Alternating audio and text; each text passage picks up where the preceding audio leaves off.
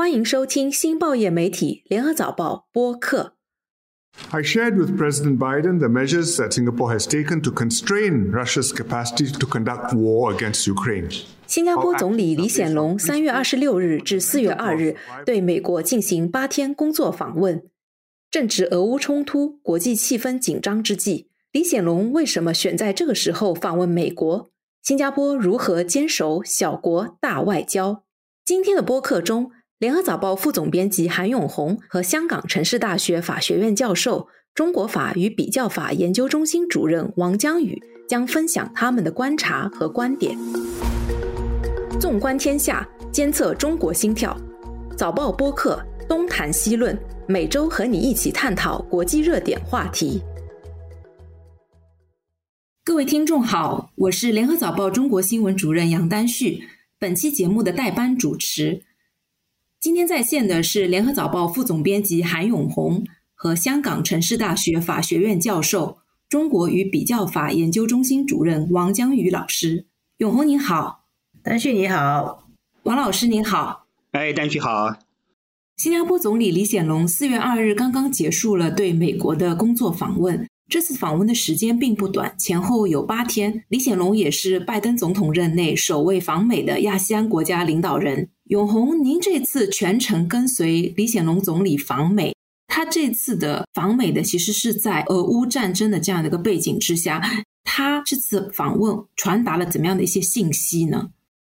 现在是一个很特殊的这个时刻啊，俄罗斯入侵乌克兰，赤裸裸的挑战原有的国际秩序，所以现在的国际社会气氛是是紧绷的。然后呢，在李显龙访美的这个窗口时期啊，原本呢是要举行美国和亚细安领导人的峰会，就是美国亚细安特别峰会，十个国家不能全到，所以这个峰会就延后了，就亚细安变成只有新加坡这个国家到美国去。然后他去的时候就引起很多关注，有些人觉得这个时候去美国是会表达一个什么信号呢？然后我其实感觉到。实际上，这次去是很有勇气的啦。我在行程中一直感觉到这有一种单刀赴会的感觉哦。首先，这个是乌克兰被俄罗斯入侵以后，它的背后有一个很大的中美关系的问题。然后，美国一直指责中国啊，在这个问题上面的立场，尤其是施压中国，要求中国一起制裁俄罗斯。那中国是。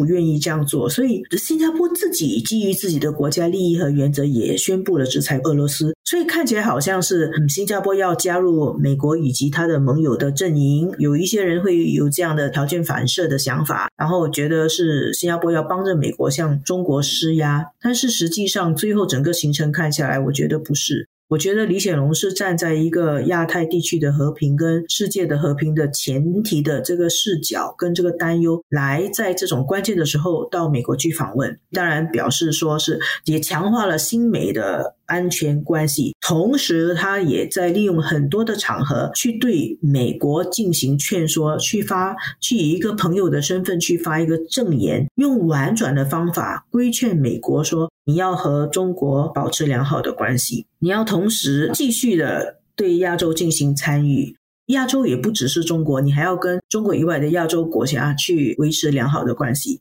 这种很微妙的信号哦，而且。现在跟美国主流社会的想法不完全一样，他用一种很婉转的方法去表达，要确保人家不会反感，人家听得进去，又不会引起别人误会。新加坡是不是去站队？这个拿捏非常的不容易。作为一个随行的一个记者，看那个演讲，看他见的人，那个会见的强度，他见的人的层级的高度，他见的人的广泛，我觉得这次美国之行真的是很不容易，而且这个很表现了新加坡总理李显龙先生的的勇气跟睿智。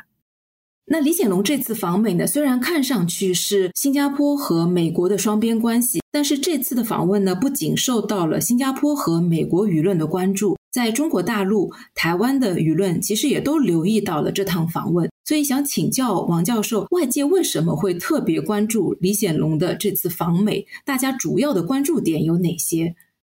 因为现在是一个非常特殊的时期，俄乌战争呢是应该说不仅仅是今年的国际社会的一个重大事件，它其实也是冷战以来最严重的国际危机之一。在这个时候呢，一个亚洲国家的领导人去访问美国，这个在国际社会肯定是会引起广泛关注的。那在这个背景之下呢，我想大家具体关注的还是三个问题。第一个问题呢，就是新加坡在这个问题上已经表达了对俄罗斯的谴责，而且在具体行动上也采取了制裁的行动。那么这个是符合。美国和欧洲在这个问题上的立场和政策的，那大家就想知道呢，这个新加坡和美国在这个问题上有没有进一步的合作？那么新加坡还会不会采取其他的措施去配合美国和欧盟？这是第一个。那么第二个呢，就是比较关注的是新美关系的下一步的进展，因为现在呢，这个处在一个呃非常应该说是一个非常的历史时期。整个国际格局的大背景呢是中美竞争。那新加坡呢跟美国一直有着非常密切的这个关系，不管是在防务上啊，还是在经济上啊。但是呢，作为一个亚洲国家，作为一个经济上跟中国来往非常密切的国家呢，那新加坡在这个问题上到底做出什么样子的表态？在美国和中国之间怎么样的去采取一个平衡的立场呢？我想这个很多人会关心新加坡和美国有没有进一步的能够展现出具有指标性意义的，能够这体现双边关系方向的这么一个合作的动向。那第三个关心的是，肯定就是要关心新加坡和美国进一步合作的时候呢，对这个中美关系的进一步的表态是什么？就是一方面你要和美国合作，另外一方面是不是因此而疏远中国了？是不是因此在否定中国的一些立场了？和中国的政策有所对中国的政策有所批评了？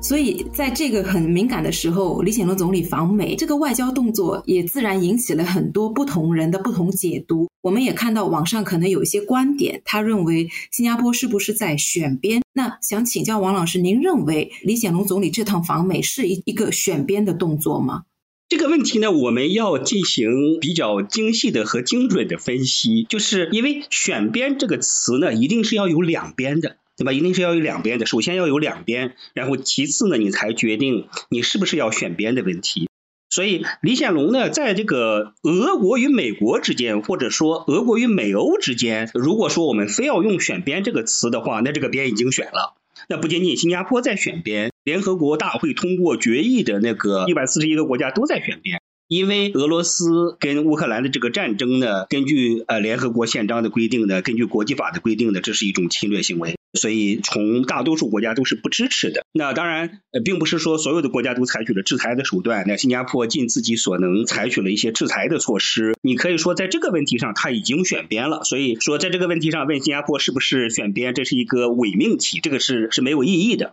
那在俄乌战争的这件事情上，新加坡制裁了俄罗斯，但是新加坡政府其实也一直都在强调说，这并不是选边。那永红，您怎么看这件事？这次新加坡制裁俄罗斯啊，新加坡国内也有不同意见嘛。有些新加坡人认为我们应该支持乌克兰人，然后也有一些新加坡人觉得说，新新加坡不应该这么出头去制裁俄罗斯。就上次我们在这个播客里面讲，有些人觉得小国应该安静，不要张扬，不要出头。所以新加坡国内也有不同声音，也有些新加坡人觉得就是你这样是不是太靠近美国那边了？这个东西，李显龙其实在结束访美行程的总结记者会上，他有再讲一次，新加坡选择制裁俄罗斯不是为了选边，是选择坚持自己的立场。然后他又在阐述新加坡的立场。如果我们接受这样的一个。实际的国际规则的话，我看对新加坡，并且对其他许多国世界上许多国家，都会造成一个新的危险。这个不是选边站，这个是维持国家的利益，捍卫一个基本的国际原则。新加坡一向是秉持这个原则。他也讲了一句话，他就说：“这就是我们做出制裁俄罗斯决定的原因和我们的论述。”其他的国家有他们的原因和他们的论述，那是他们的。但是我们的原因跟论述是这样。他说：“我到美国的时候见所有的人，我也这样子跟他们说。所以就是你看这个结果，我做的可能也是制裁俄罗斯，但是我的出发点跟我的考虑不是跟你完全一致的，是出于我独立的立场来这样做的。”我想，可能大家所更关心的是，新加坡是不是呃在中美之间选边，或者说因为批评俄罗斯，因为制裁俄罗斯，新加坡的这个外交政策的行为，是不是体现新加坡在中美之间选边？那这个也是一个伪命题，因为俄乌战争上问题上，以及俄乌战争所引起的俄美关系的紧张和对峙。这个和中国并没有直接相关的，就中国不是一个直接的参加方，也不是一个直接的利益相关方。你不管支持哪一方，都不算在中美之间选边。中国自己呢，也不愿意被视作选边。就这个具体的问题而言，肯定不能够视为说是新加坡在中美之间因为俄乌战争采取了一个特定的立场而选边。但是呢，新加坡是不是在中美之间选边的？这倒确确实是一个客观的问题，对？可以是一个现实的问题，因为。国际格局的最主要的态势，以及未来很长一段时间内国际格局的最主要的问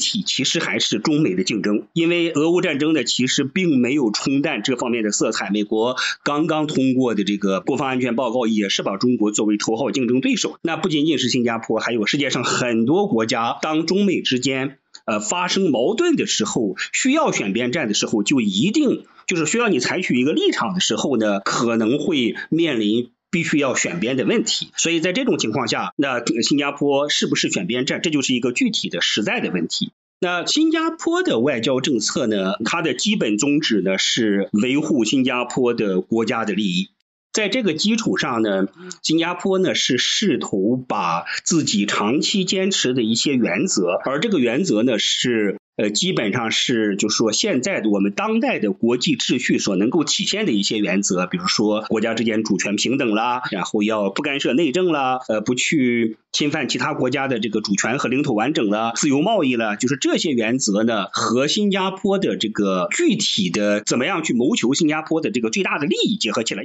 新加坡呢，应该说从建国以来呢，它基本上是采取这么一个一个外交政策的这么一个方略，就是说我在具体的外交政策的大方向上不选边，对吧？不选边，我不会说我我会靠东边或者靠西边。即使是在冷战时期呢，新加坡外交史的一些著作，还有看李光耀的回忆录，即使是在冷战的时期呢。新加坡虽然在经济上的、安全上呢属于西方阵营的一部分，但是当时的新加坡政府给给苏联也是这么说的：说我们的军港是开放的，你要愿意过来，你也可以过来，欢迎你的存在，对吧？就是说他在外交政策的总体的方向上，他不会表明说我站哪一国或者跟某一个呃阵营站在一起。但是在具体的事项上，他去根据这个事情本身的是非曲曲直，以及是结合他自己本国的利益，在这个具体的事情上去表明一个态度。所以，如果说我们要对。就非要采用采取选边这个词的话呢，我觉得基本上新加坡采取的是这个立场。这个立场其实是一个非常正确的、非常聪明的、非常睿智的一个立场。新加坡未来在处理呃中美关系的时候，就是说中美关系所展现出来的一些矛盾，新加坡需要应对的时候呢。可能也会采取这么一个做法，就是说在大的外交政策的总体方向上，不会说站哪一个国家、站哪一个阵营，但是具体的事项上呢，要根据这个事情本身的是非曲直，再加上新加坡的国家利益去表态。这个实际上也是应该说也是国际关系，就是从一一些国际关系学者呢对未来大多数小国的一个建议。谢谢王老师。其实按照您这样子的一个分析，新加坡如果说非要说选边的话，它其实是选择站在自己的立场上，那个边其实是新加坡自身的国家利益。是的，是的，你服务你本国的国家利益嘛？你你何必去服务一某一个超级大国的国家利益呢？我想请教永红的是，为什么外界总会要以选边的眼光去看待新加坡的外交动作呢？我其实很同意刚才王教授说的话，就是说有一些东西是伪命题嘛。然后为什么外界总是要用一种选边的眼光来看新加坡的外交动作？这个让我想起来佛教里面的禅的一个故事，就是有人看到那个旗子在飘，瑜伽就说：“哦，那个旗子在动。”然后以另外一个人说：“不是，错了，不是那面旗在动，是风在动。”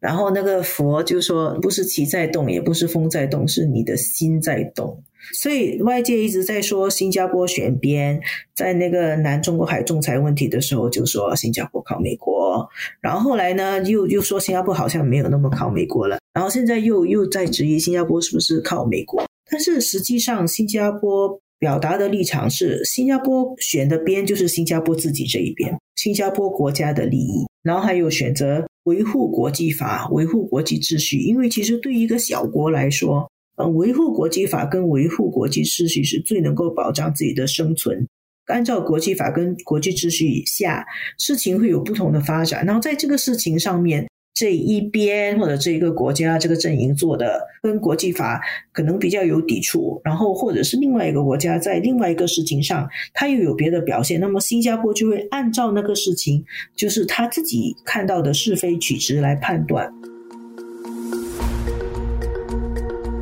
I always appreciate consulting with you, and as I told you, both you and Singapore punch way above your weight. 永红，我们也看到李显龙总理访美的期间呢，联合早报也发表了一篇社论，题目是《大变局中新加坡的小国大外交》。那小国大外交呢，其实一直是新加坡奉行的外交哲学。为什么新加坡这么多年来一直要坚守小国大外交？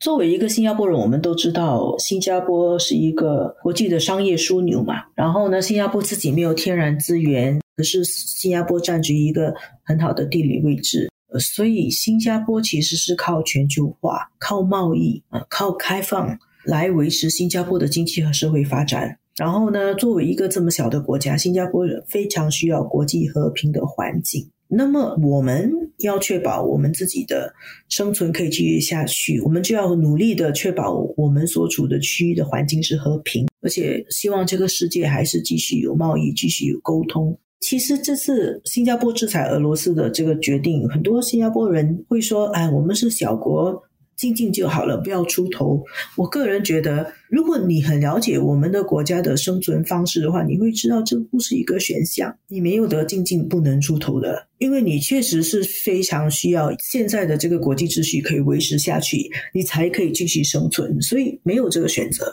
你不能坐坐以待毙啊！那你要自己塑造自己的命运，你就要去参与到国际的那个外交里面去。因为我们自己不是一个大国，大国自己就可以决定了，我们不可以自己去主导国际的走势，但是我们可以在国际上面去穿梭。游说去发挥你的影响力，然后呢，塑造一个角色。那怎么做呢？就是找到自己的利益和其他国家利益共通的地方，尤其是找大国的利益的共同的地方，在这个共同点上发挥作用。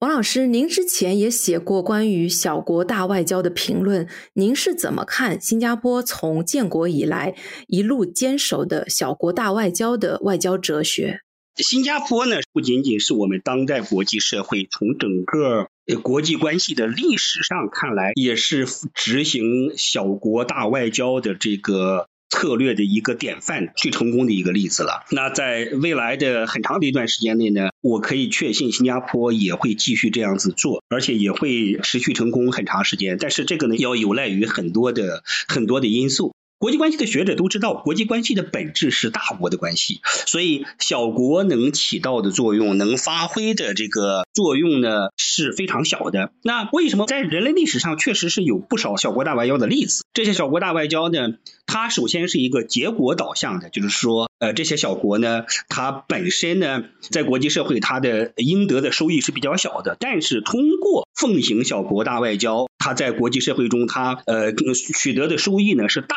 大。高于它自己的分量的，那新加坡呢就是这么一个例子，很多国家都想这样做，这个只要是个小国都想搞大外交的，因为一方面呢是它是一个正收益，对吧？是一个对你来说是一个净收益，另外一方面呢也很体面呀，对不对？领导人也都喜欢在国际社会被人重视啊，但并不是说 所有国家都能够做到这一点的。新加坡的这个小国大外交之所以成功呢，应该说它是可以用一个词来形容，就是说它是有一定的路径依赖性的，就是所谓的 path dependent。这个要跟新加坡的这个开国的领导人李光耀本人的呃一开始，应该说没有他的话就不可能有小国大外交，因为你去比较一下新加坡和周围的邻国，其实其他都是一样的。你说，如果说没有李光耀一开始就主动的去奉行这种小国大外交的话，新加坡和马来西亚能有什么区别呢？所以呢，李光耀本人有着非常密切的关系。也就一方面呢，李光耀呢自己呢，他有这方面的训练和学识，你甚至可以说他有这种世界级领袖的这种判断力和本能。那这样子的话，就说你发出的声音呢，能够被其他国家的领导人，尤其是世界上那些重要国家的领导人所能够理解和接受。呃，他会感觉到说，哎，你这样子讲的话，这是符很符合我的利益的，而且我自己也没有想到，对吧？我自己也没有想到，他就会欣赏你，他就会借重你。所以就是没有这么一个开端的话呢，应该新加坡的小国大外交是是很难成功的。那王老师，您认为一个国家要奉行小国大外交，它必须具备哪些条件？我们可以这么说吧，就是说理论上讲起来呢，一个国家要小国要奉行小国大外交的话，它至少要用要有两个条件。一个条件呢，是你本身在这个国际体系中的这个重要性。对吧？你的重要性，你能够给其他国家所提供的这么一个呃这么一个价值，嗯，这个重要性呢，比如说它可以体现在你在经济上非常重要。经济上不是说你的体量一定非常的大，而是说你处在一个关键的位置，比如说你是一个金融中心啦，你是一个重要的港口啦，这是一个条件，对吧？还有一个呢，是你自己的政府的能力、领导层的能力。世界上有很多国家。它都是处在国际经济关系中的这个重要的节点，对吧？巴拿马运河、苏伊士运河这些地方都非常重要。但是呢，呃，这些地方、这些国家 并没有实现小国大外交这样一个 净受益的这么一个政策。原因呢是他们不具备这么一个领导层。新加坡的位置当然非常重要，但是呢，能够让这个位置去变现，而且可持续性的变现的话。政府跟领导人的这个能力，跟领导人的这个志向，对吧？因为有些国家的领导人会说，我们就安于现状就好了，干嘛要在国际社会上去上蹿下跳呢？然后呢，跟你的这个表达能力，去说服其他国家的能力。跟你的组织能力都是有直接的关系的。那新加坡很幸运的是呢，应该说在呃李光耀时代，李光耀本人确确实实是展现出了这种能力。这个在其他地方也是很难发现的。比如说李光耀当初奉行小国大外交的这个，就是因为呢，李光耀呢把中美关系处理比较好一些，在具体的方略上，小国大外交的它的本质就是借势。刚才王老师您所说的借势，具体来说是怎么样的一个借法呢？因为小国自己本身的你的资源啦，你的这个分量啊，都是有限的。国际关系是大国决定的关系，你能够起到的作用呢？你要说单凭你自己，我就去搞大外交，我就去呼风唤雨，你是做不到的。其实它的本质呢，就是在你在大国之间借势，你起到了这个在关键的时候、正确的时候，在这个正确的位置起到了一个四两拨千斤的作用。所以呢，这是小国大外交的一个，应该说是两个成功的关键的要素。所以，像新加坡呢，从李光耀开始呢，比如说这个在西方，他借的是是什么呢？一方面呢，是新加坡在经济体制上呢，一直是采取西方式的自由市场的方式，对吧？他在所以这新加坡参与西方的这个经济大循环，参与西方的这个经济体制。但是呢，在亚洲呢，新加坡呢又代表亚洲国家发声，曾经一度主张过所谓的亚洲价值、亚洲文明。而在中国相当封闭的时候呢。新加坡呢，当时李光耀呢，在国际社会呢，应该说是替中国发了不少声，做了一些关于中国的比较客观的表达。而且在中国要改革开放的时候呢，新加坡又看准时机，可以说呢是属于第一批进入中国市场的国家。而且呢，在中国改革开放的过程中呢，李光耀本人和他的团队只提供了第一手的、直接的，而且是可以说是不计利害得失的帮助。新加坡留下了一个难以磨灭的一个痕迹。尽管中国社会对新加坡有很多批评，但是至少就是从李光耀时代开始呢，整体而言，新加坡在中国是一个非常正面的一个形象。那这个在这个基础之上呢，那新加坡呢关于中国的一些表态了，或者说中国自己没有能够做出的，或者说不便做出的一些表态呢，新加坡的领导人呢，在国际社会呢就。替中国发声，或者说做出一些客观评价，对中国来说都是非常非常重要的。就是这就是一个例子，就表明一个新加坡作为一个小国，它的小国大外交是怎么做的，就是能够非常巧妙的、非常聪明的去借势。我们知道现在的国际地缘政治环境充满了很多的不确定性。新加坡未来还能不能继续这样子借势？那能不能奉行小国大外交？会不会面对一些局限或者是困境呢？我觉得还是可以的，空间还是非常大的。原因是，不管大国怎么竞争，只要你没有到直接的刀兵相见的战争的状态，呃，即使是到了战争的状态的战争世界还有很多中立国嘛。但是我们不讲那种极其极端的状态，就是说，只要是比如说像中美目前的这么一种一种竞争，甚至是当年美苏之间冷战式的竞争，这个两极之间两个大国之间，它其实有大量的空间是可以游走的。一方面呢，这种空间给第三方、给一些小国提供了一个生存环境；另外一方面呢，这个大国呢。互相竞争的大国呢，其实它也是需要一些比较能动的、有价值的第三方来在他们之间提供一个缓冲，或者说提供一个沟通的一个机制的。所以，至少具体到中美竞争的这个问题上呢，未来其实小国大外交可以发挥的空间还是非常大的。那实际上不仅仅是新加坡，已经有不少国家在这方面企图已经跃跃欲试了，因为能够展现的这个空间是非常大的。就是一个是我前面所说的，是说跟这两个国家之间竞争，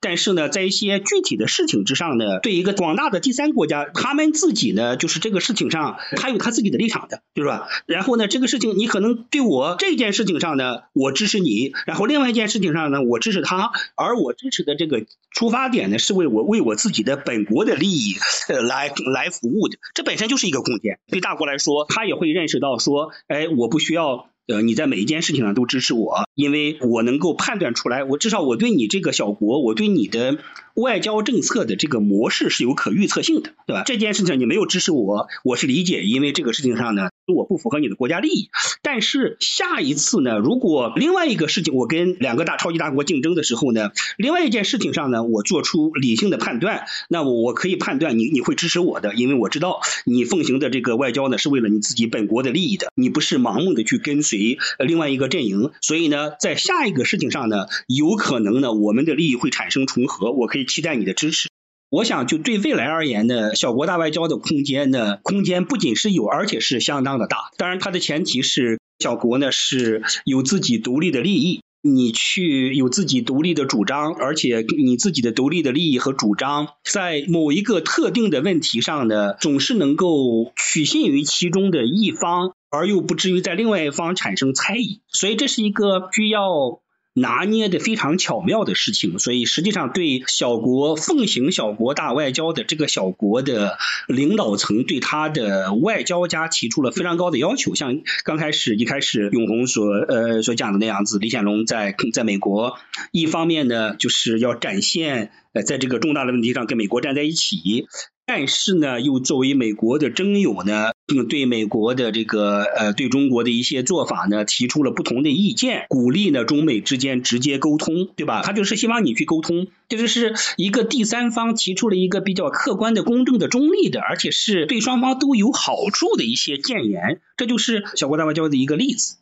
王老师刚才说的话，让我们有了很大的信心啊，就是小国大外交还有很大的空间。但是其实平心而论啊，作为一个新加坡人，我们也深知要维持这样子的在国际上外交上的作为是并不容易。首先，第一，你国内一定要成功，国内要自己要打理的很好、很精致，你才可以有一点那个示范作用嘛。然后，其次，刚才王老师讲的，我非常同意，就是你要有独立的国家利益。如果你单靠任何一边，其实你是没有办法有自己的外交的，你只可能成为附庸。而在现在的这个国际的形势中，各种的宣传战都很有利嘛。那么新加坡人能不能够看清楚不同的国际的势力大国在这里做的宣传战，看穿这些宣传战，明白本国的利益在哪里？那个难度也会越来越大。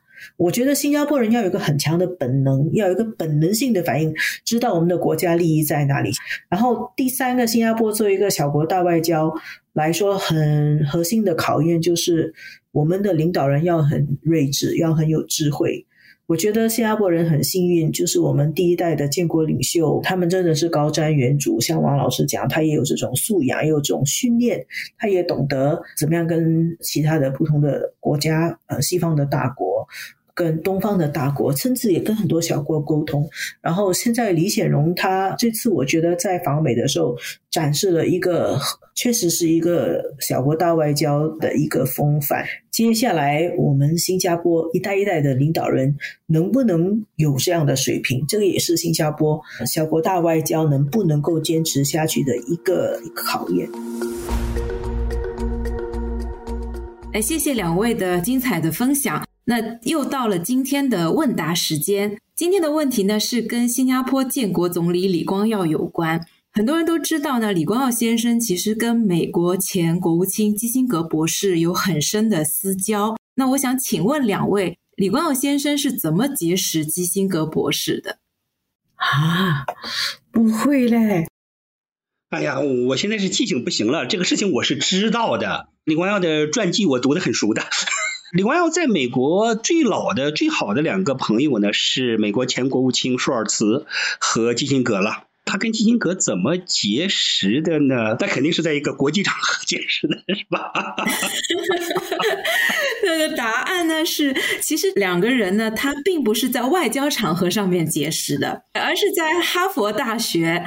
哦，对了，对对，我想起来了，我想起来了。李光耀有一段时间呢，是去他已经成为总理之后呢，去去哈佛大学去进修一年，跟美国很多的政要呢去结交。当时基辛格在哈佛有一个类似的组织，这种读书会呀、学习班之类的讨论小组。对，其实是李光耀在一九六七年的时候呢，他到哈佛大学进修，他是呃拿了一一段长假。那当时基辛格呢还在哈佛任教。所以基辛格第一次见到李光耀呢，就是在一个学者之间的这样的一个讨论会上。当时呢，一些美国的学者他们正在讨论说，那扩大越战的这个呃美国总统约翰逊，他到底是一个战犯还是一个精神病患者？但是当时轮到李光耀发言的时候呢，他非常的直率的就对这些美国学者说，这些观点在他看来都是大错特错的。那李光耀认为呢？当时，呃，美国的立场其实对于非共产主义东南亚的未来非常的重要。基辛格他当时还回忆说，李光耀说的第一句话是 “You make me sick”，就是你们让我觉得很恶心。那基辛格博士他认为，李光耀当时在这样的场合说出这样的话，其实是需要非常大的勇气的。而且当时他对整个问题做了非常清晰的分析，尤其呢是在面对挑战的时候，他能够表现出来一种力量以及捍卫他自己立场的这种勇气，给基辛格留下了非常深刻的印象。